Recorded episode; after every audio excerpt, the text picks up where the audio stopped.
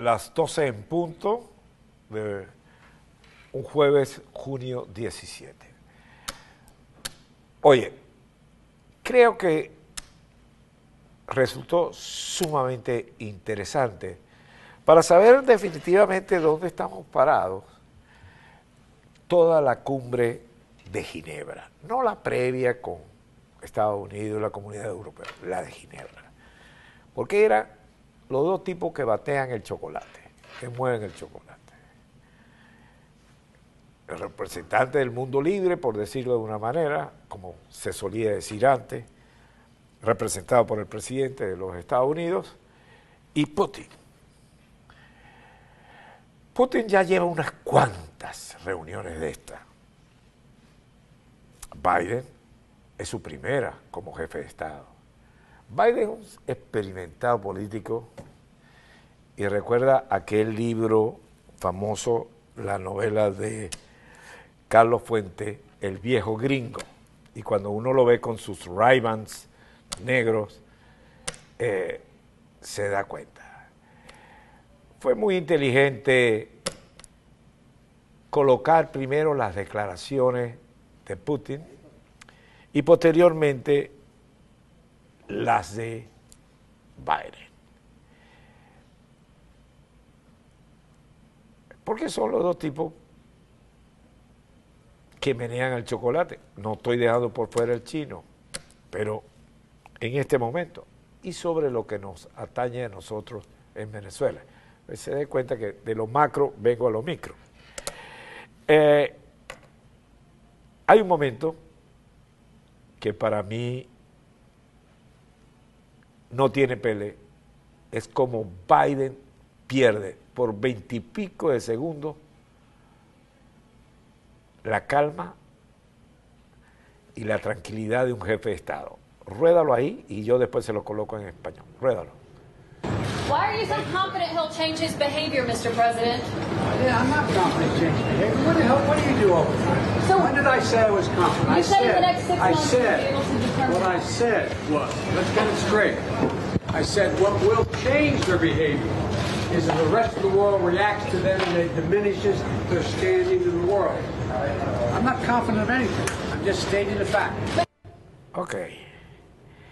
Les leo la nota textualmente para colocarla. El presidente de Estados Unidos, Joe Biden, perdió los estribos y explotó contra una periodista de CNN.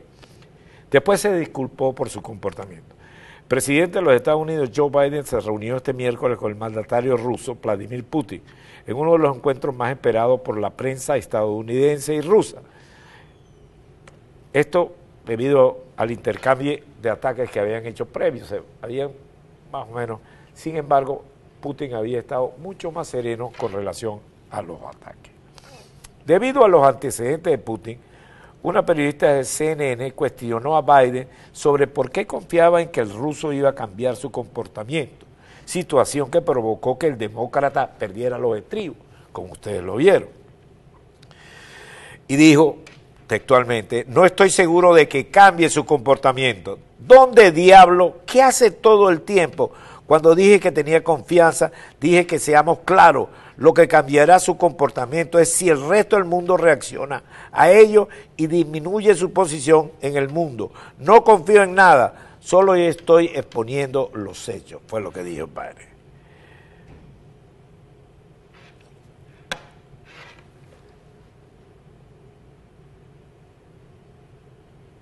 Biden en esos 22 segundos de esa respuesta, hoy en día la prensa está fascinada con Biden y todo lo que haga Biden le parece muy bien. Yo no sé si Biden está hecho o tiene la edad para la comprensión de la complejidad del mundo de hoy.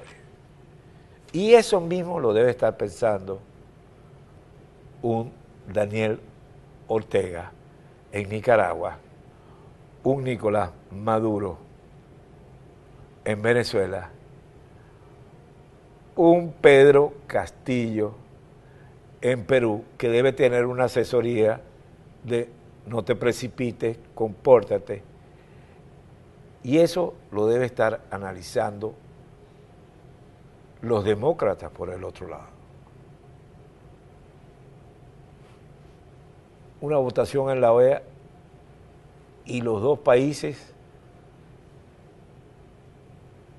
de hablo castellano más importantes, México, Argentina, permanecen neutral ante lo que pasa en Nicaragua. O sea, el patio trasero, como se decía antes, de los Estados Unidos va por la libre.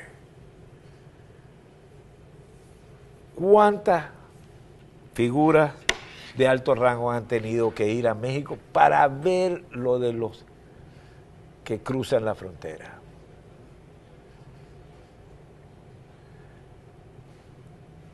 Y mientras tanto el gobernador de Texas dice, yo voy a seguir construyendo el muro y aquí se puede usar armas. Entonces tú cuestionas y te preguntas, oye, qué difícil.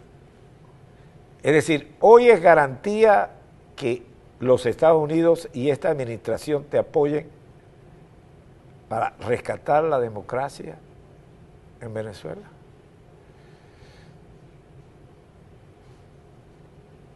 Va a haber una cumbre, eso es lo que tengo entendido.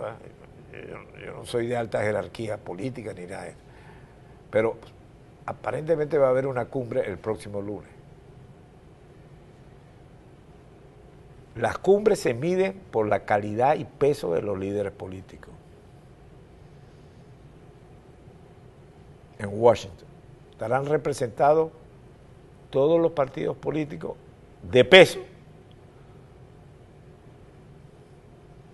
Yo no lo sé. Hoy en día,